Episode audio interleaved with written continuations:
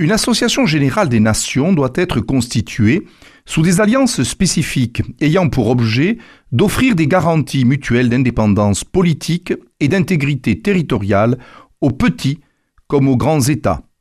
Extrait des 14 points du président Wilson présenté devant le Congrès des États-Unis le 8 janvier 1918.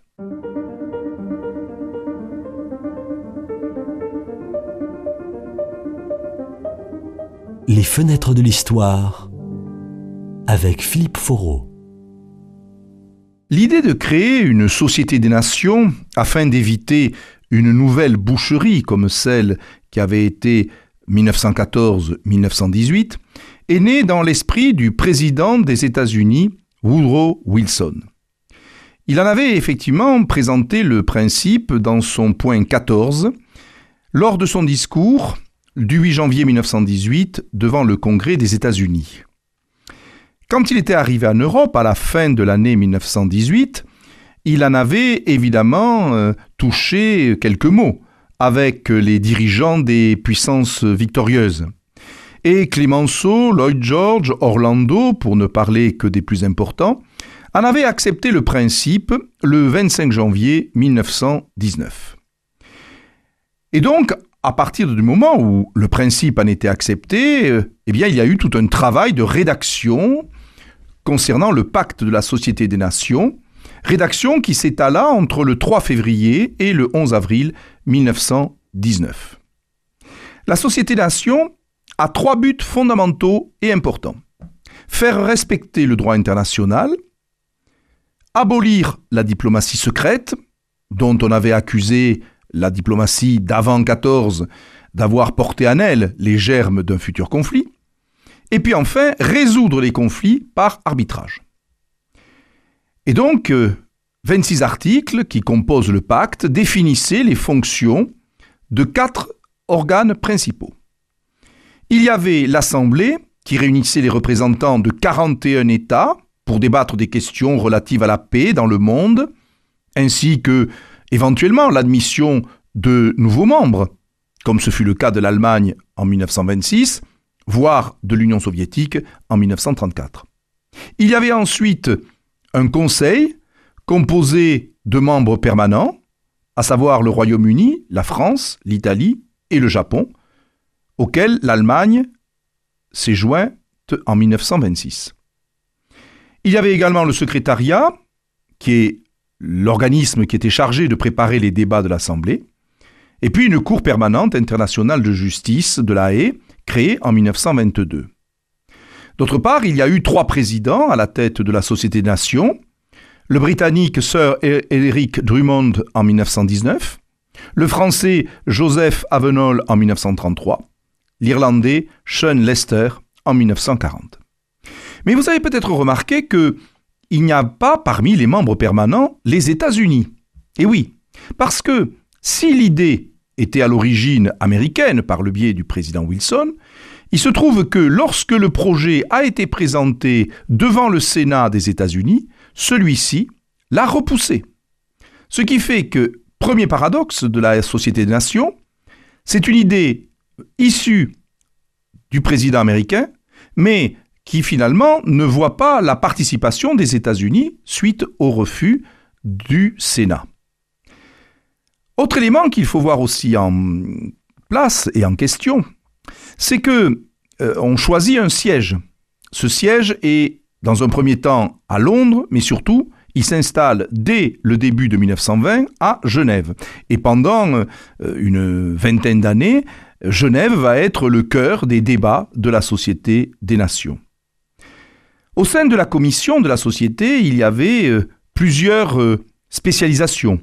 Il y avait des commissions du désarmement, de la santé, sur les mandats, sur l'Organisation internationale du travail, sur les réfugiés, sur l'esclavage, qui se posait encore dans une grande partie du monde, sur la lutte contre l'opium et les drogues, et également une commission sur la coopération intellectuelle.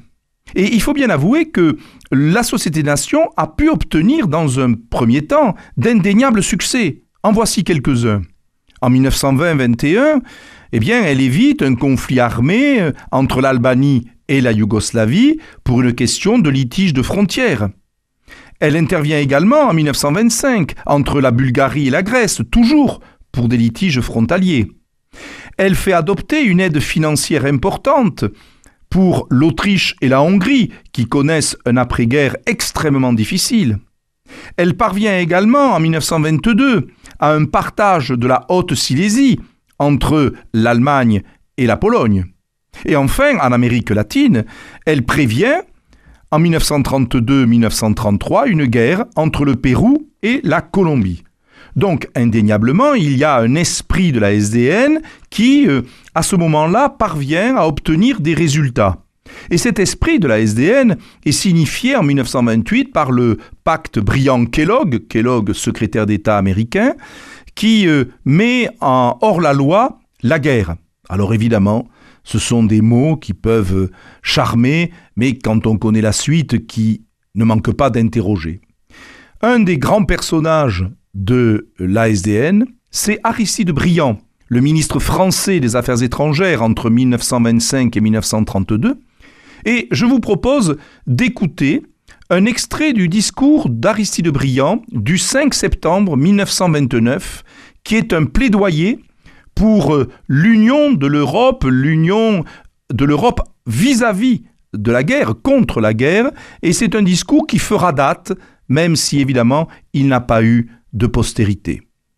Eh bien, messieurs, si les nations réunies pour réduire les armements et pour appliquer l'article 8 du pacte, si à ce moment-là, elles ont la possibilité de cette parole et de ce geste, et si elles le produisent devant les peuples, écartant d'une main vigoureuse toute possibilité de crime, de guerre, dans l'avenir, si le point d'interrogation qui gêne notre Constitution, qui est comme une tâche dans notre pacte, s'il disparaît sous une telle influence, alors, mesdames et messieurs, ce jour-là, les peuples pourront s'illuminer, les peuples pourront se réjouir, les peuples pourront envisager la possibilité d'une large réduction des armements, car la situation sera nette, elle sera éclaircie,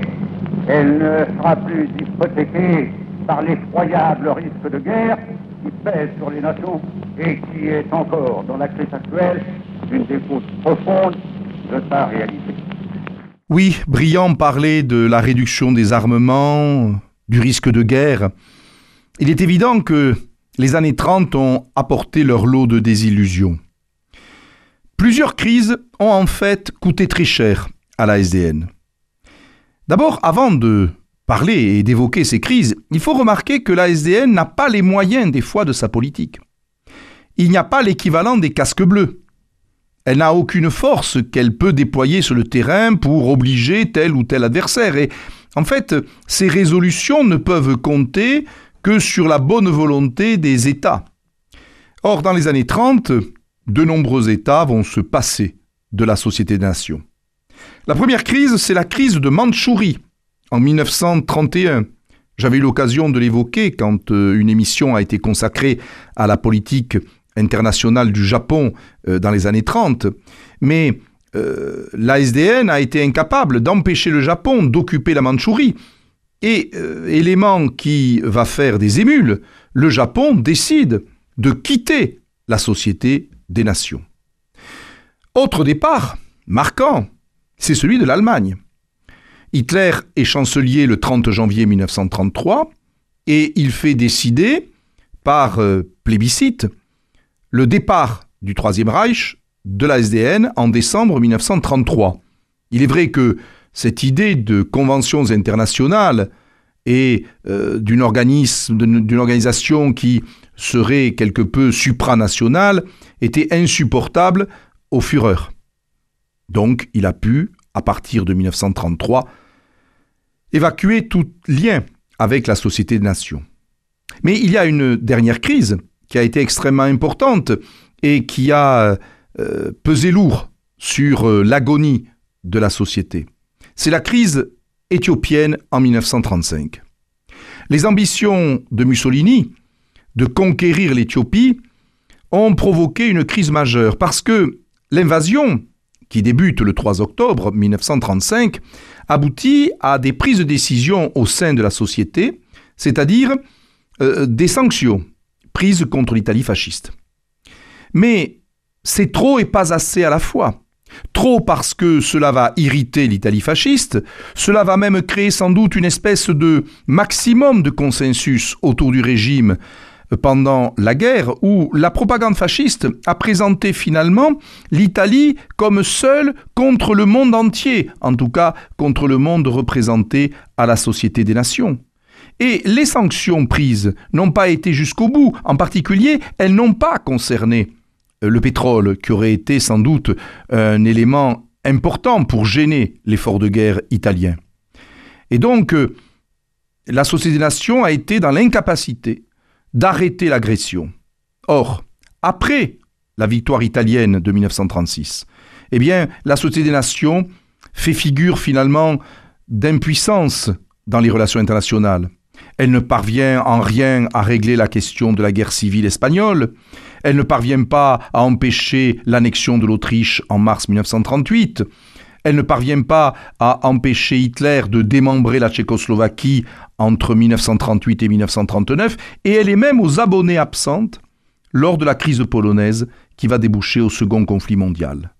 C'est pour cela qu'elle va mourir un peu dans l'indifférence générale en 1945 et qu'elle sera remplacée par l'Organisation des Nations Unies.